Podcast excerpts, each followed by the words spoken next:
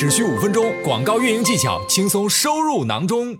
所有的广告呢，都是分为两种投放的，一种就是关键词投放，一种就是商品投放，把你的商品出现在竞品的这个商品详情页上。那么商品投放呢，无论是商品推广、品牌推广还是展示型推广，它都是有的哈。如果大家已经做了品牌备案的话，那么你就可以去做品牌推广和展示型推广。如果还没有做品牌备案的话呢，那么现在暂时哈，在后台就看到说我只能做商品推广。那针对商品推广，它的这个商品详情页上的广告位是在哪里哈？它就是这个，大家看右边这个截图啊，就是 sponsor product related to this item，就是相关的商品推广的这个商品这个地方，你是会出现你的广告位的。如果你打了这个商品推广的广告的话，那怎么打呢？当你在后台选择说我要做商品投放之后呢，有一个投放的那个选项，你在投放那个选项里面，你去选择说我要做商品投放，那么你就是可以做这一个投放了。